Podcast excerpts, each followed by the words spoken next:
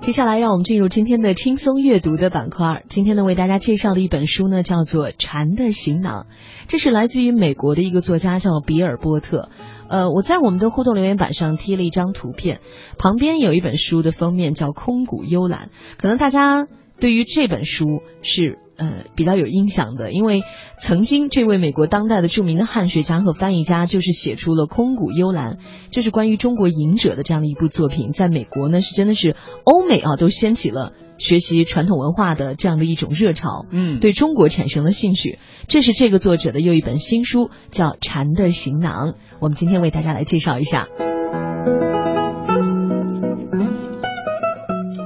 禅的行囊》，作者美国比尔·波特，出版社南海出版公司，译者叶楠，出版年份是二零一零年的十月。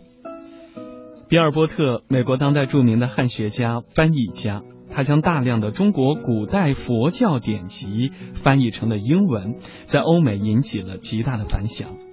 他曾经以赤松的笔名翻译出版了《寒山诗集》《石屋山居诗集》《菩提达摩禅法》等英文著作。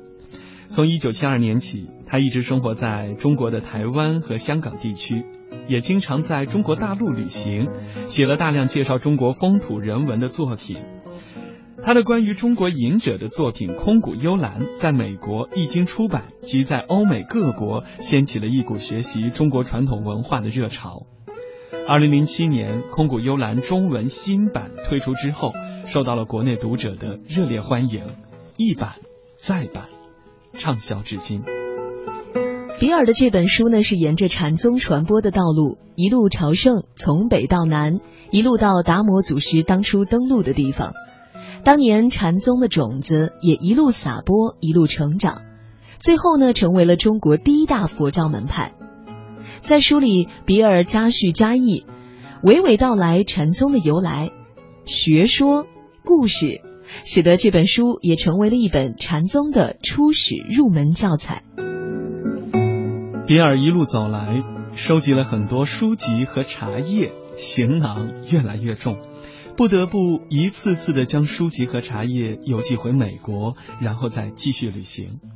书的最后，他说：“我们每个人都从生命的起点一路跋涉而来，途中难免患得患失，而背上的行囊呢，也一日重似一日，令我们无法看清前面的方向。在这场漫长的旅行之中，有些包袱一念之间便可放下，有些则或许……”